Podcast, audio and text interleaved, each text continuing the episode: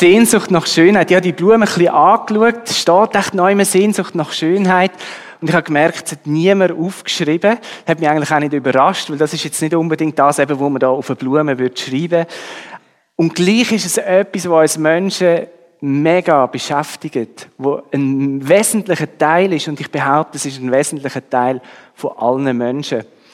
Ähm, das eine ist ja die Natur, oder? Wir sind so fasziniert von der Schönheit von dieser Natur und wir haben so wie eine, eine, eine Sehnsucht danach, so Schönheit in der Natur zu entdecken. Wenn man einen schönen Platz entdeckt hat, dann erzählt man das weiter. Hey, dort musst du auch mal hingehen, dort ist so schön.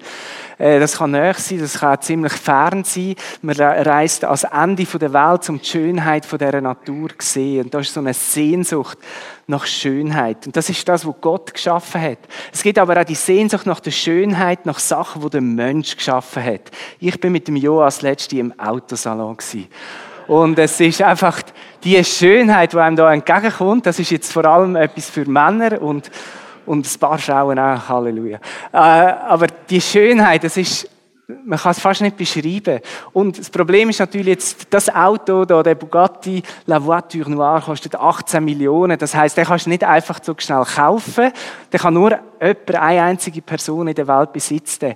Aber wir haben dafür ein Foto machen Und äh, ich habe ein Foto gemacht von denen, die das Foto gemacht haben, um einfach zu zeigen, wie die Sehnsucht nach dem Schönen im Mensch drin ist. Äh, Sehnsucht nach Schönheit, das erlebe ich auch in meinem eigenen Beruf. Ich bin Musiker, ich arbeite als Musiker. Und wenn ich ein Lied schreibe, dann möchte ich ein schönes Lied schreiben. Auch wenn es vielleicht ein trauriges ist oder wenn es ein Herz ist, aber ich möchte schöne Musik machen. Ich möchte nicht wüste Musik machen. Äh, Sehnsucht nach Schönheit ist aber natürlich auch etwas, wo, wo wir Menschen gegenüber haben, also im Gegenüber Schönheit zu finden. Und ganze äh, Fernsehsendungen drehen sich um das Thema Schönheit. Ich habe da eine, die noch nie gesehen, muss ich ganz ehrlich gestehen. Aber ich weiß, dass es Leute von euch gibt, die die schon gesehen haben und die regelmäßig schauen. Und es gibt Millionen Leute in unseren Ländern, die das schauen, weil die Schönheit einfach so eine Faszination ausübt. Man hat so eine Sehnsucht danach, so schön wie nur irgend möglich zu sein. Und die Sehnsucht, die äh, ist dann nicht einfach nur vor der Mattscheibe, sondern auch vor der Spiegelscheibe. Äh, man will selber schön sein, man will sich schön machen, man will sich rausputzen, man will einen schönen Krawattenknopf von mir aus machen. das braucht auch ein bisschen Zeit. Und äh, man verbringt viel Zeit danach, nach eigener Schönheit, nach Sehnsucht nach der eigenen Schönheit. Und jetzt denkt man vielleicht manchmal, ja, das ist nur etwas, wo, wo vielleicht äh, Frauen, Männer, erwachsene Leute betrifft. Ist das bei den Kindern auch schon so? Haben Kinder auch schon eine Sehnsucht nach Schönheit? Und meine Antwort darauf sind Unterhömmli. Weil Unterhömmli könnten ja einfach weiß oder schwarz sein. Äh, aber Unterhemdli von Kind haben Rüscheli, haben Sujet drauf, Müsterli, manchmal noch Glitzer und Zeug und Sachen. Zum Teil ist es wahrscheinlich sogar unbequem zum Tragen, weil es da noch so ein bisschen äh, ripset dann nachher, weil es da überall eben so, so Spitzen und weiß ich was hat. Und gleich haben die Kinder so Freude an dem Unterhemdli, wo nachher nie jemand wird sehen, weil es so schön ist. Das heißt, Sehnsucht nach Schönheit ist etwas, was einfach das tiefste im Mensch drinnen ist. Und ich habe mich dann gefragt, von wo kommt die Sehnsucht nach dieser Schönheit?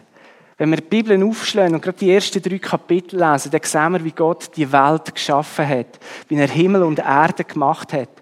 Und Gott hat die Schöpfung einfach nur funktional können gestalten. Was heißt funktional? Einfach so, dass sie funktioniert, aber es muss keine Schönheit drin sein. Er hätte zum Beispiel die Eier können viereckig machen. Das wäre funktional, man könnte sie viel besser stapeln im Kühlschrank. Sagt er vielleicht, ja, aber er hätte das Huhn vielleicht auch ein bisschen Mühe, das rauszulassen. Er hätte auch äh, das Huhn anders können machen. Auf jeden Fall, einfach Gott hat, Gott hat die Erde, die Schöpfung schön gestaltet. Wieso? Und ich lese es da als Zitat aus einer Schrift, wo nicht, wo nicht in dieser Bibel steht, aber wo auch ein Jude verfasst hat, etwa im, Jahr, äh, im ersten Jahrhundert vor Christus.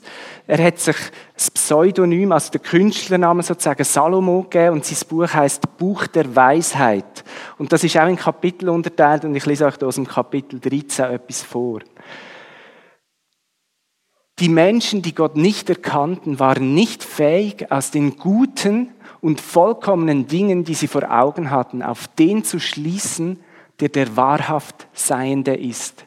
Sie sahen die Werke, aber sie erkannten nicht den Meister, der sie schuf.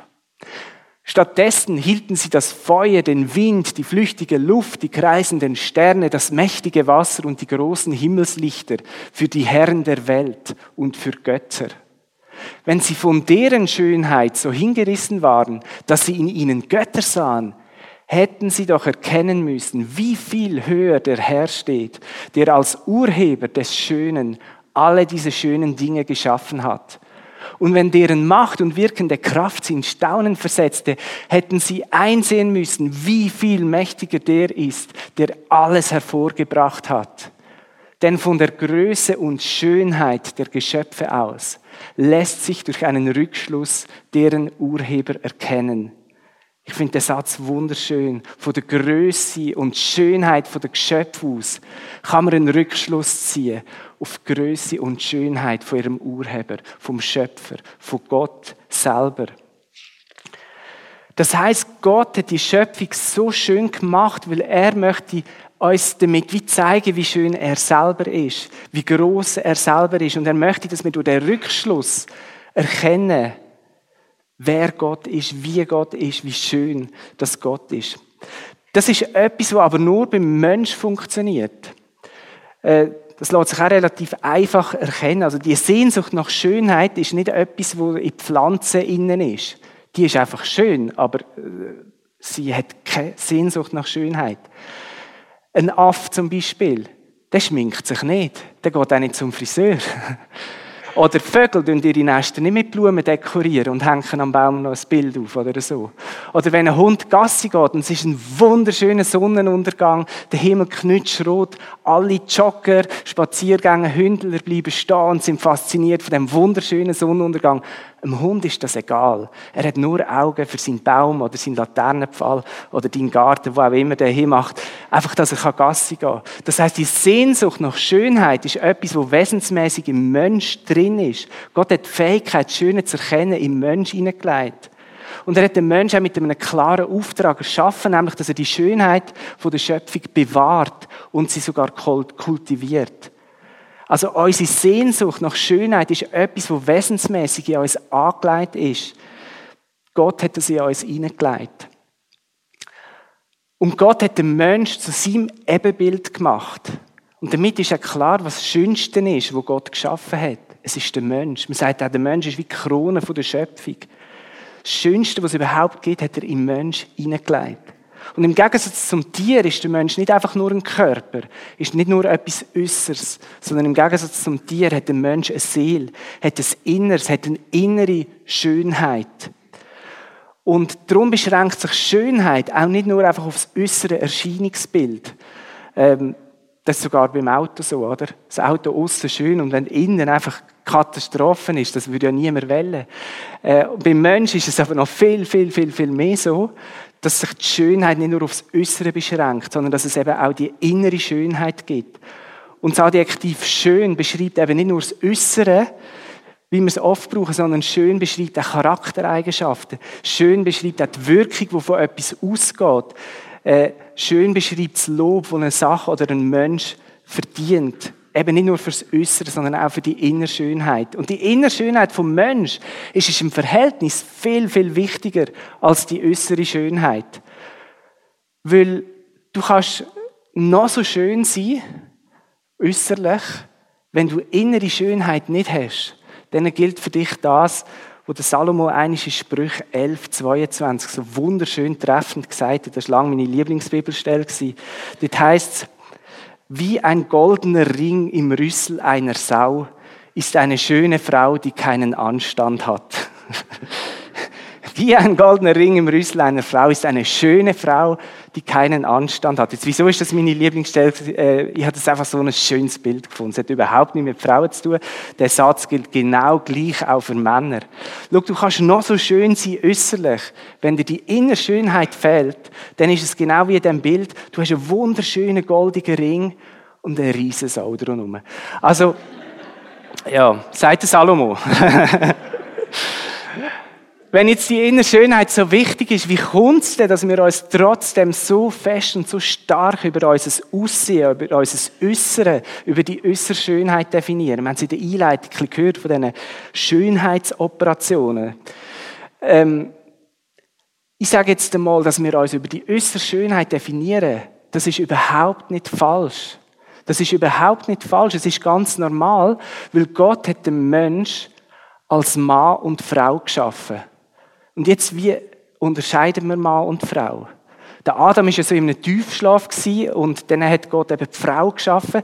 Und als er aufgewacht ist, hat er dann zuerst fünf Stunden mit dem Menschen geredet vis-à-vis und hat dann irgendwann gesagt, ja, es ist, doch ein bisschen anders als ich. Glaube, das ist eine Frau. Nein, er ist aufgewacht und hat gesagt, das ist eine Frau. Weil, eben, weil sie eine Frau war. sie hat ja auch nichts da oder? Also, es ist ganz klar gewesen, das ist eine Frau. Das heisst, er hat über das Äußere sofort erkannt, das ist eine Frau. Und wenn Gott den Menschen mit der Äußeren schafft, dann ist auch die äußere Schönheit etwas Wichtiges. Ist auch die äußere Schönheit etwas, wo Gott hat wollen, wo Gott im Menschen rein oder drauf drumherum gelegt hat. Und darum ist unser Aussehen ein Teil von unserer Identität. Wir dürfen nie sagen, das Aussehen ist nicht wichtig. Oder wenn du irgendwie ein Problem hast mit dem Aussehen, ja, du musst halt einfach nur die innere Schönheit anschauen. Quatsch. Das Äußere, das ist wichtig und es ist ein Teil von unserer Identität. Das Problem ist nur, dass wir oft dort stehen bleiben. Wenn der Mensch ein Ebenbild ist von Gott und er uns mit einem Gegenüber geschaffen hat, dann bedeutet das auch, dass wir in unserem Gegenüber die Schönheit von Gott erkennen. Also wenn ihr euch jetzt umschaut, dann seht ihr lauter Schönheiten, weil das Ebenbild von Gott, vom Schöpfer, vom Urheber von allem Schönen, ist in deinem Gegenüber. Und wenn wir jetzt in Amerika wären, müsstet ihr allen anderen sagen, du bist schön. Aber das lassen wir jetzt da sein. Aber ihr dürft sagen, ihr dürft sagen, du bist schön. Ganz am Anfang der Menschheitsgeschichte ist etwas noch speziell gewesen. Und zwar haben die Menschen die Schöpfung als Abglanz von der Schönheit von Gott. Und Menschen haben ihr Gegenüber gehabt, als äh, die Krone von der Schöpfung, als der Gipfel von dem auf die Schönheit von Gott hinweist. Aber etwas ist noch anders gewesen wie heute. Nämlich, die Menschen haben sogar die Gelegenheit gehabt, die Schönheit von Gott direkt zu sehen. Sie haben Gelegenheit gehabt, mit Gott direkt unterwegs zu sein, von Angesicht zu Angesicht. Wie, wie jeden Abend ein Date gehabt mit dem, mit dem Schöpfer vom Universum. Und sie haben seine Schönheit eins zu eins können sehen und erleben. Und einen besseren Begriff als Paradies gibt es, glaube ich, für diesen Zustand nicht. Aber dann ist alles anders geworden. Wir lesen in der Bibel, dass der Teufel, das böse Gestalt von einer Schlange zum Mensch angekommen ist und den Mensch verführt hat. Die Schlange hat dem Mensch die Lust geweckt, vom einzigen Baum zu essen, wo Gott gesagt hat, von dem essen er nicht. Und was ist da passiert? Es wird von der Eva beschrieben, sie hat den Baum angeschaut und sie hat gemerkt, der Baum ist wunderschön. Der Luther sagt, es ist eine Lust für die Augen. Oder da in der NEU heißt es, es ist ein Augenweit gewesen. Und plötzlich hat sie nur noch Augen für den einen Baum gehabt. Plötzlich ist alle Schönheit von dem Paradies rings um sie herum verblasst. Und sie hat einfach nur noch das gesehen und gesagt, der, die Frucht, die muss ich haben. Und es ist so stark gewesen, dass auch der Mann bei ihr die Frucht hat haben so stark hat sie sie angezogen. Es ist wie ein Gier plötzlich in sie hineingekommen. Und an dieser Stelle beschreibt die Bibel, ist das Böse wie die Menschheitsgeschichte hineintreten. Die Gier nach Schönheit, die Gier nach Besitzen, die Faszination, auch was das Böse ausstrahlt. Vom Bösen geht auch eine Schönheit aus. Eine dunkle Schönheit. Aber es ist eine Schönheit, die nicht frei macht, sondern es ist eine Schönheit, die gefangen nimmt, die dich völlig gefangen nimmt. Es ist die Sünde und die Sünde zerstört wahre Schönheit.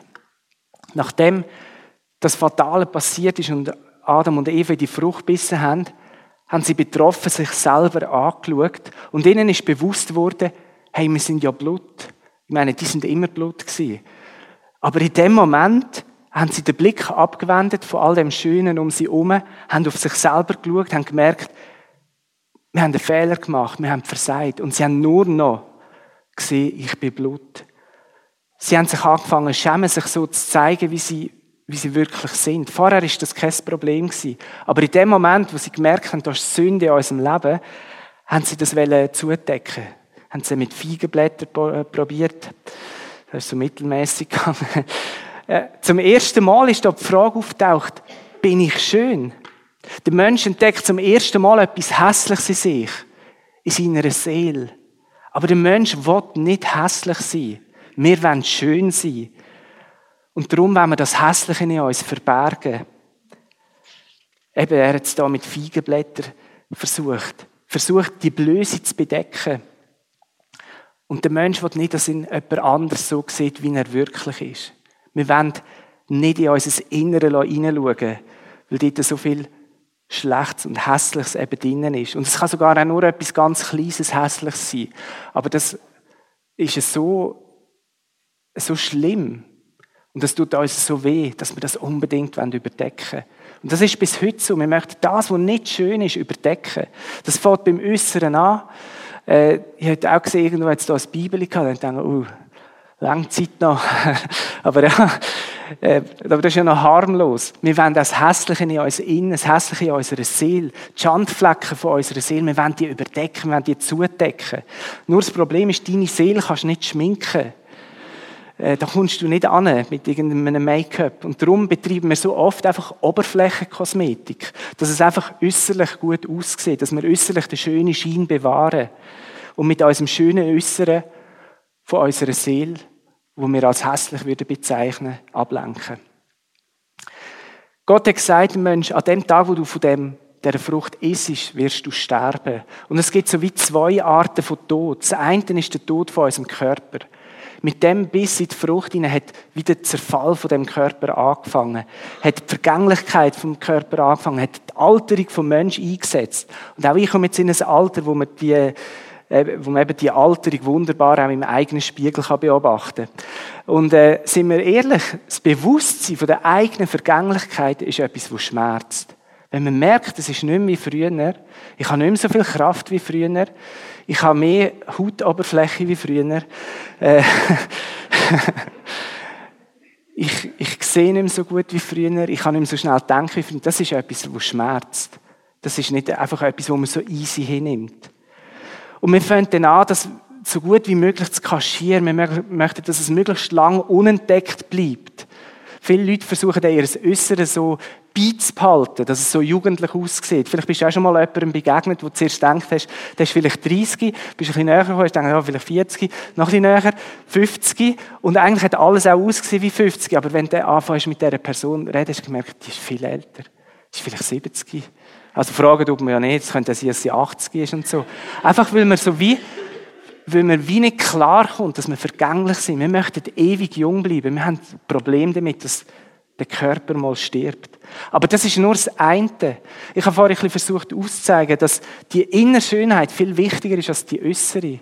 Und so ist auch der Tod von unserer Seele viel schlimmer als der Tod von unserem Körper. Weil die Seele hat Gott gemacht, dass sie ewig bleibt. Und die ist nachher eigentlich wie ewig abgeschnitten von Gott. Wir haben uns wie mit unserer Sünde selber von Gott abgeschnitten, haben uns von ihm getrennt. Von dem, was das Leben ist, von dem, was die Lebensquelle ist. Wir sagen dem wir sind geistlich tot gewesen, von Gott getrennt. Die Sünde, kann man sagen, hat uns hässlich gemacht. Aber das Krasse an dem ist, dass Gott seinen Blick nicht vom Mensch abwendet. Gott hätte in den Garten kommen und der Mensch gesehen, er hat ja eh gewusst, was gelaufen ist. Er weiß alles. Der hätte können sagen, weißt du was? Mit dir, Mensch, du hast es vergeimt, ich habe dir alles gegeben, aber es scheint dir wichtiger zu sein, okay, ich wende mich von dir ab. Gott hat genau das Gegenteil gemacht. Gott hat sich einem Mensch zugewendet. Obwohl er dich immer so sieht, wie du wirklich bist, ihm bleibt nichts verborgen. Obwohl du dich kannst verstecken, kannst bedecken, deine Fehler kannst versuchen zu kaschieren, er kennt dich und er wendet sich nicht von dir ab. Und was macht er? Er bedeckt sogar die Blöße vom Mensch mit einem Fähli. Oder das mit den Feigenblättern, das hat nicht lange an. Äh, er hat gesehen, die Blöße, das, was der Mensch versucht, sich selber zuzudecken, seine Hässlichkeit zu überdecken, das ist nichts. Da muss ein richtiges Fähli an. Und das hat müssen sterben, dass es Fehler gegeben hat. Ein Opfer. Gott hat das erste Opfer gebracht. Das erste Opfer der Bibel. Der Mensch hat zwar das Paradies müssen verlassen, weil die Vollkommenheit von Gott vertreibt sich einfach nicht mit der Sündhaftigkeit vom Mensch. Aber Gott hat schon da, ganz am Anfang in der Bibel, einen Plan gehabt, wie er die Trennung kann überwinden kann. Aber dazu später mehr. Jetzt habt ihr ja gesehen, in der Einladung, es geht eigentlich um den Psalm 45. Und ihr habt vielleicht schon gedacht, du, langsam hast du schon lange geredet. Jetzt sollte der Psalm 45 kommen und voilà, da ist er. Ähm, ich fange einfach mal an, wir steigen nie im Vers 2. Übrigens, in gewissen Bibeln ist der Vers ein bisschen anders nummeriert. Also wenn ihr das vielleicht im Englischen mal nachlesen oder so, kann es sein, dass die Verse nicht ganz übereinstimmen. Ich lese es jetzt einfach so nach der gängigen deutschen Verszählung. Also da fängt es an im Vers 2. Dem König trag ich meine Lieder vor. Meine Zunge sei wie die Feder eines guten Poeten. Und da sehen wir schon mal ein paar Sachen. Wir haben hier einen Poet, der singt. Das heißt, wir dürfen jetzt hier so ein, bisschen ein Gedicht erwarten, ein bisschen äh, poetische Sprache. Das ist das eine. Das andere ist, er singt zum König. Also er ist jetzt da irgendwie mit seiner Zither, haben wir vorhin gehört, oder mit seiner Harfe und singt dem König sein Lied. Das heißt, ab Vers 3 geht es jetzt um einen König. Und er singt da. Du bist schöner als andere Menschen. Anmutig strömen die Worte aus dir. Darum hat Gott dich gesegnet für ewig. Gürte, du Held, dein Schwert an die Hüfte, umhülle dich mit Majestät und Pracht. Deiner Herrlichkeit wird es gelingen. Zieh aus für die Sache der Wahrheit, für Demut und Gerechtigkeit. Furcht verschaffe dir dein mächtiger Arm.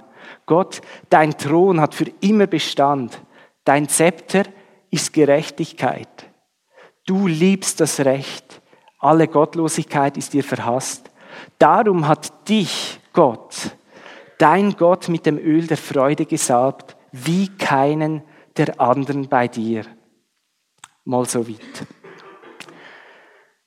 Wir lesen hier von einem König, der schöner ist als andere Menschen. Aber die Frage drängt sich wie auf, wer ist denn der König? Weil wenn ihr schaut, das, was ich dort fett angestrichen habe, der König wird als Gott angesprochen. Jetzt, wer sich ein bisschen im Altertum auskennt, weiss, die Könige haben manchmal ein bisschen Tick gehabt. Und die haben eigentlich noch gern gehabt, wenn die Untertanen ihnen Gott gesagt haben. Oder sie sogar angebetet haben mit Opfer und mit, mit Fest und mit weiss ich was. Das ist aber in allen Ländern so gewesen, außer in einem. Und das ist das Volk Israel gewesen. Ausgerechnet das Volk, wo der Psalmenschreiber herkommt. Also der wird nie seinen König als Gott angesprochen haben, weil er gewusst, es gibt nur einen wahren Gott. Das ist der Gott von Israel. Das ist Yahweh, der sich uns offenbart hat. Es gibt nur einen Gott und sonst keinen. Das heißt, der König kann gar nicht Gott sein. Und gleich spricht er ihn jetzt da als Gott an und unterscheidet ihn nachher noch von Gott. Also wie um alles in der Welt geht da? Wer ist der König?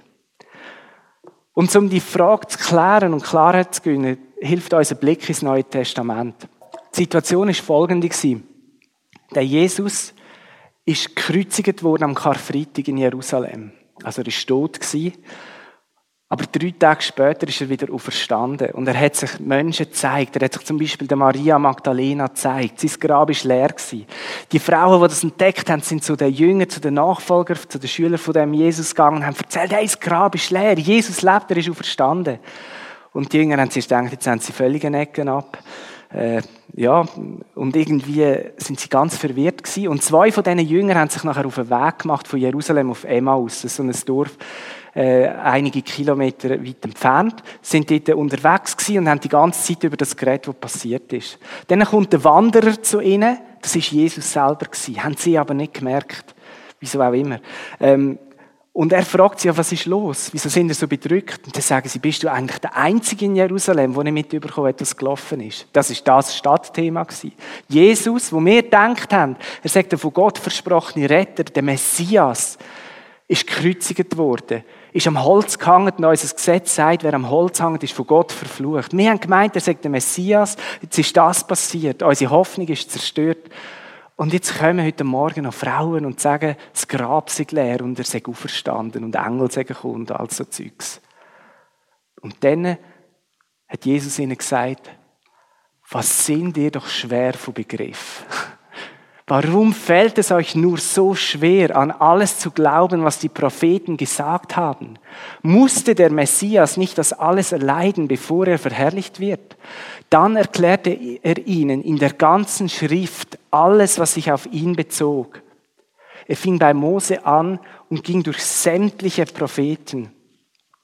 Die ganze Schrift, das ist da der Vorderteil der Bibel, das Alte Testament. Er ist mit denen durchgegangen, äh, und ist Buch für Buch durchgegangen von der Bibel und hat gesagt, schau, das bezieht sich auf den Messias, das bezieht sich auf den Messias, da redet die Bibel vom Messias, da geht es um den Messias, da und da und da und da. Alles erklärt. Mit anderen Worten, das Alte Testament zeugt von Jesus. Und falls du einfach mal irgendeine Bibel in die Hand gedrückt bekommen hast und hast mal drin angefangen lesen und hast gedacht, was ist das eigentlich für ein komisches Buch? Was stehen da für komische Sachen drin?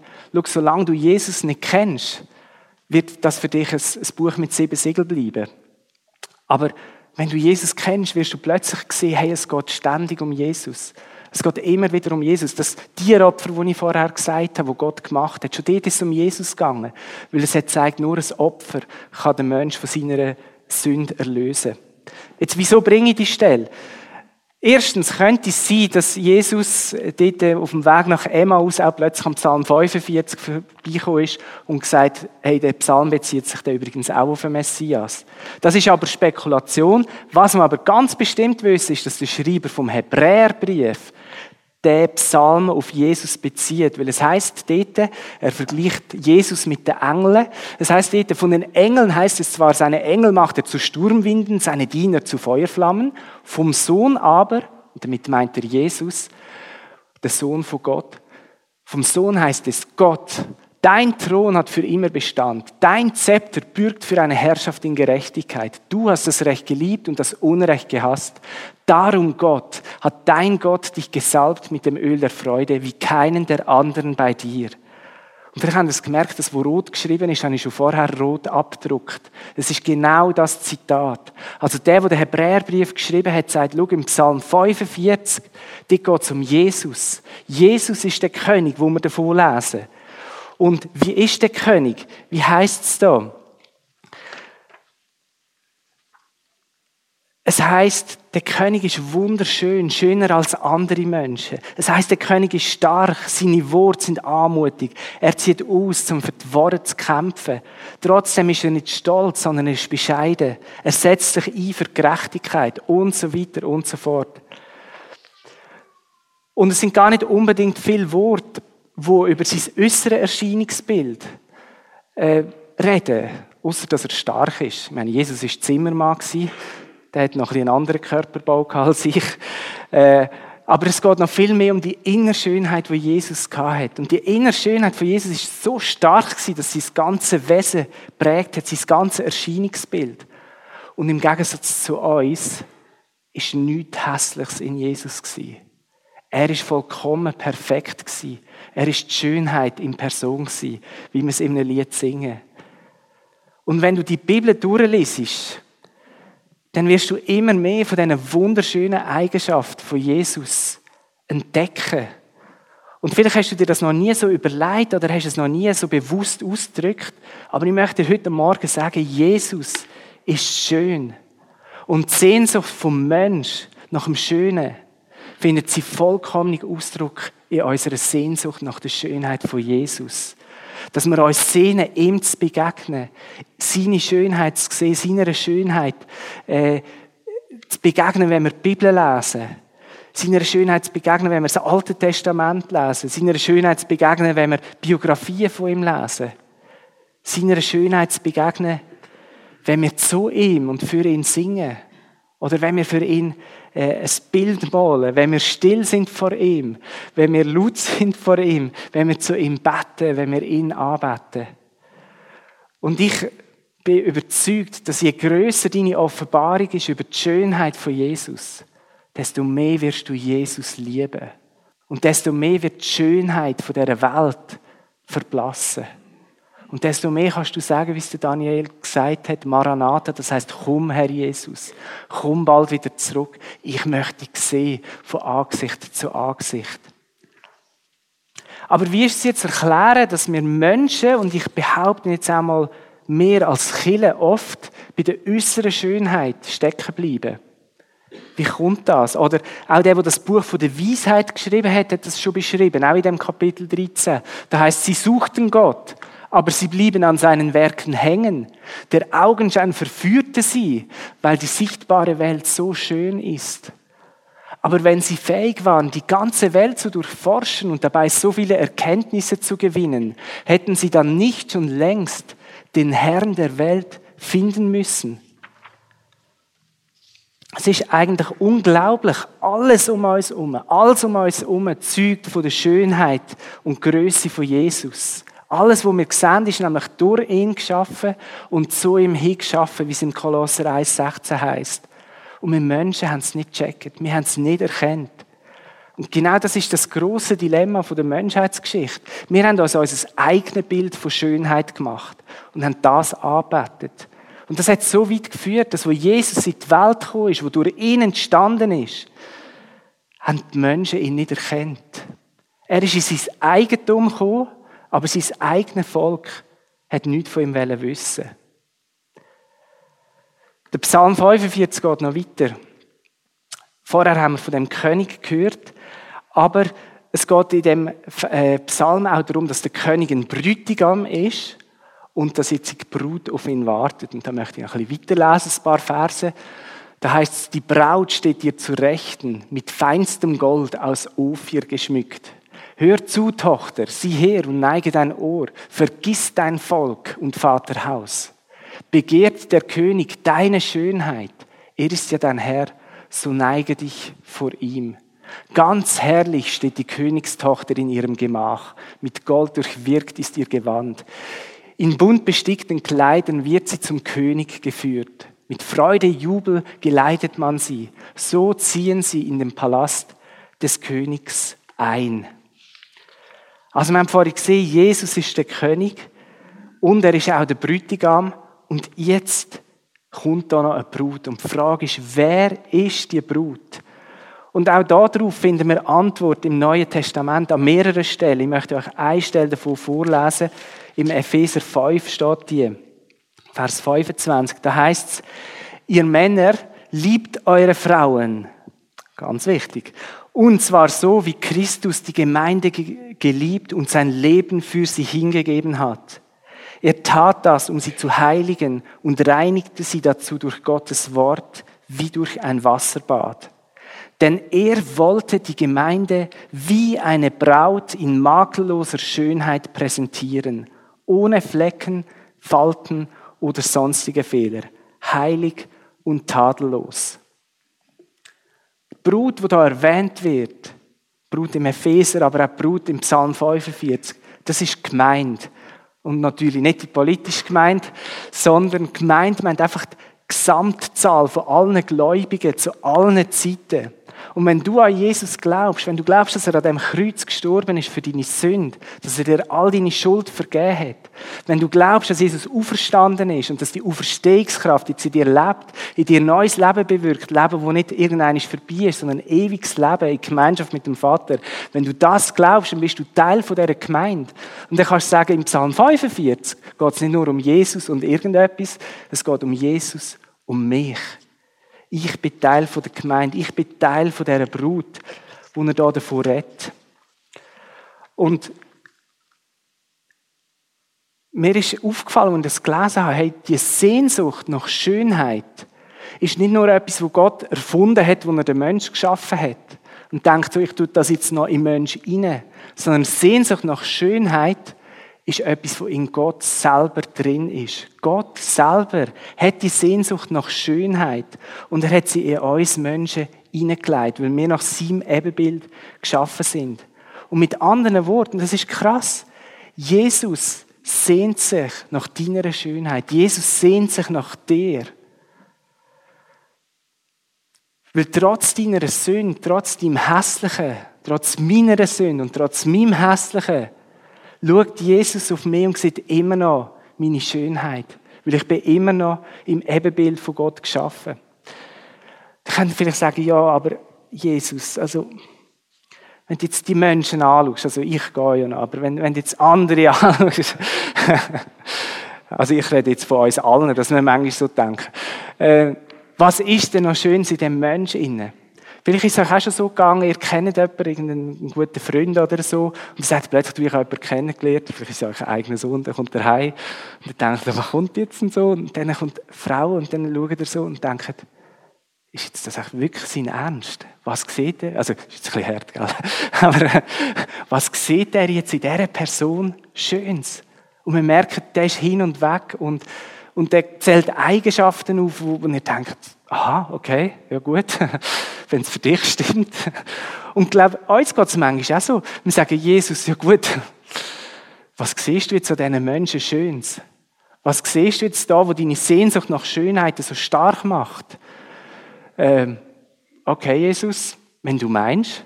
Und Jesus sagt, ja, ich meine.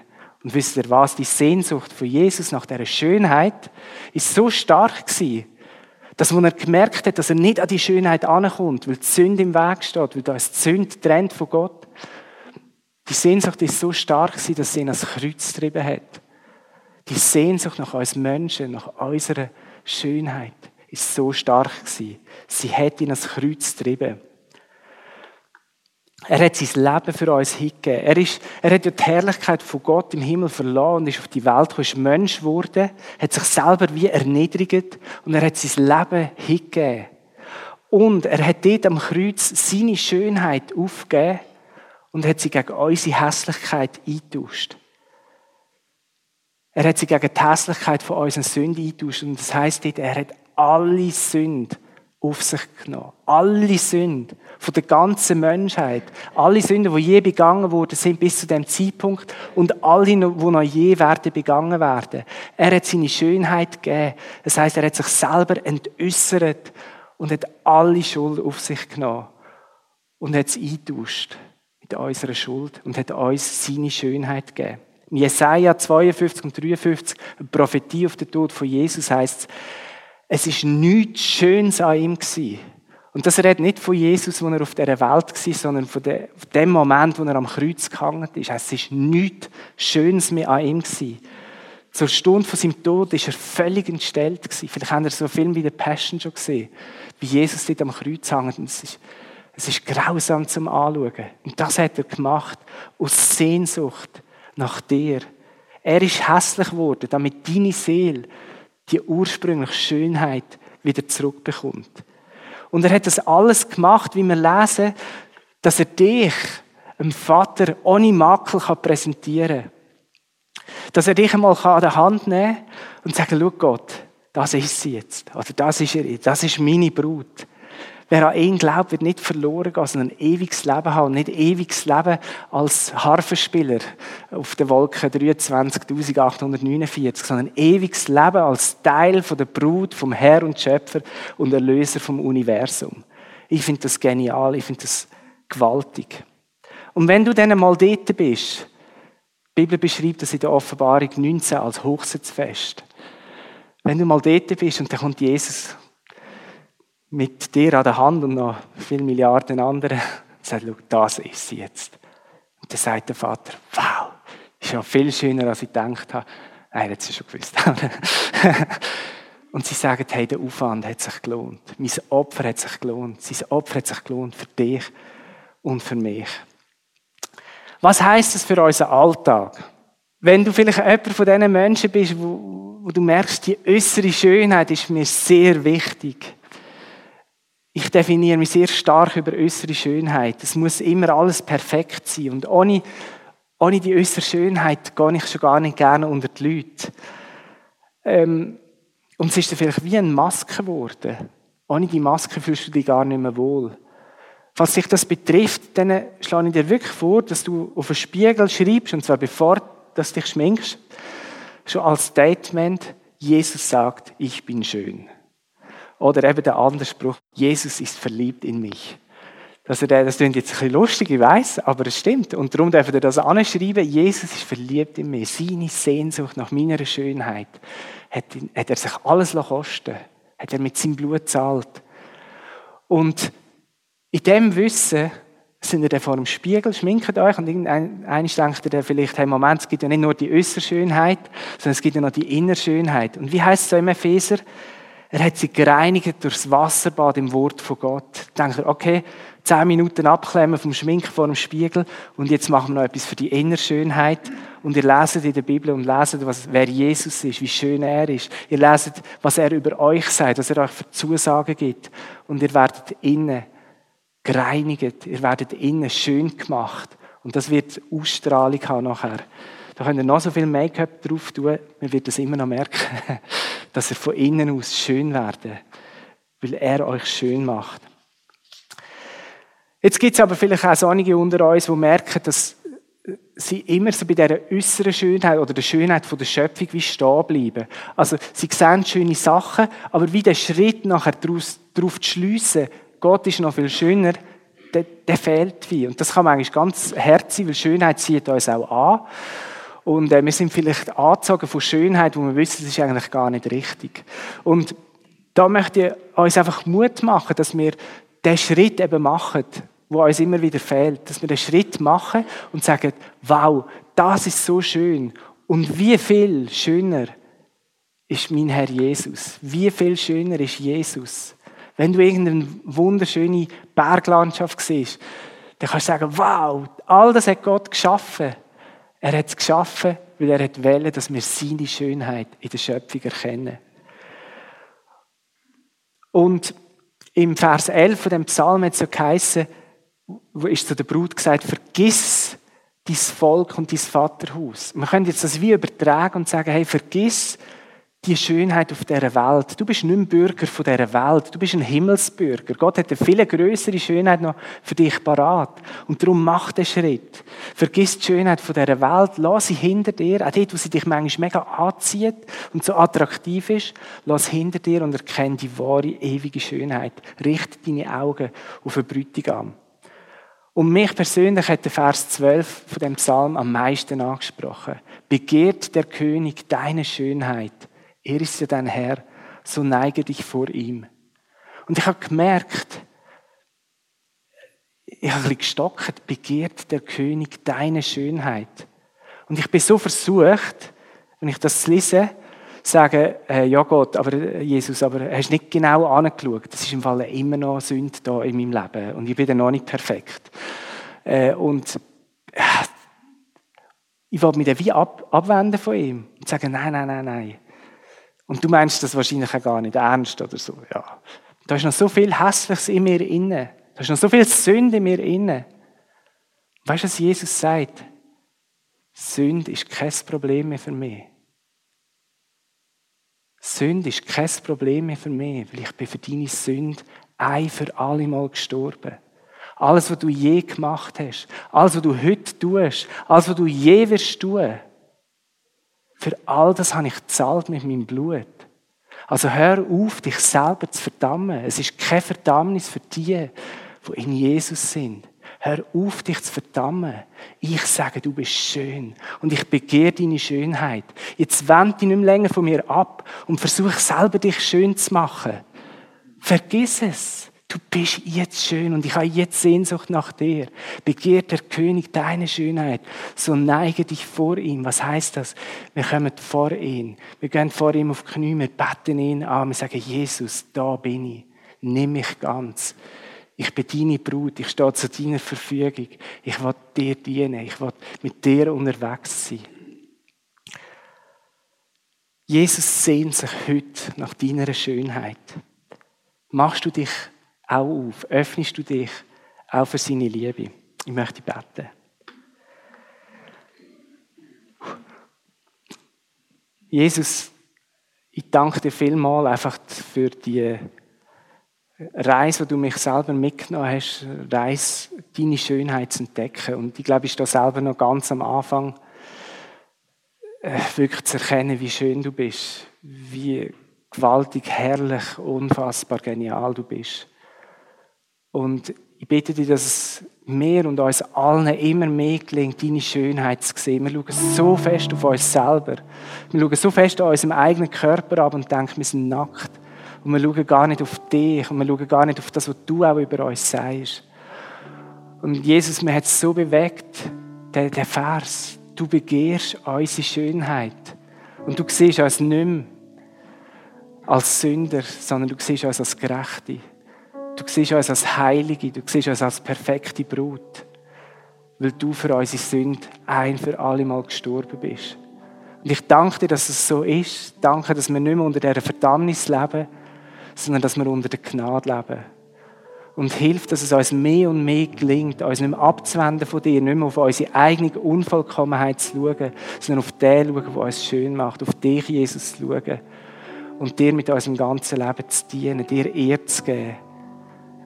Diese Anfrage von dir immer wieder antworten. Wenn du uns begehrst, dann wollen wir uns dir hingeben. Danke vielmals. Amen.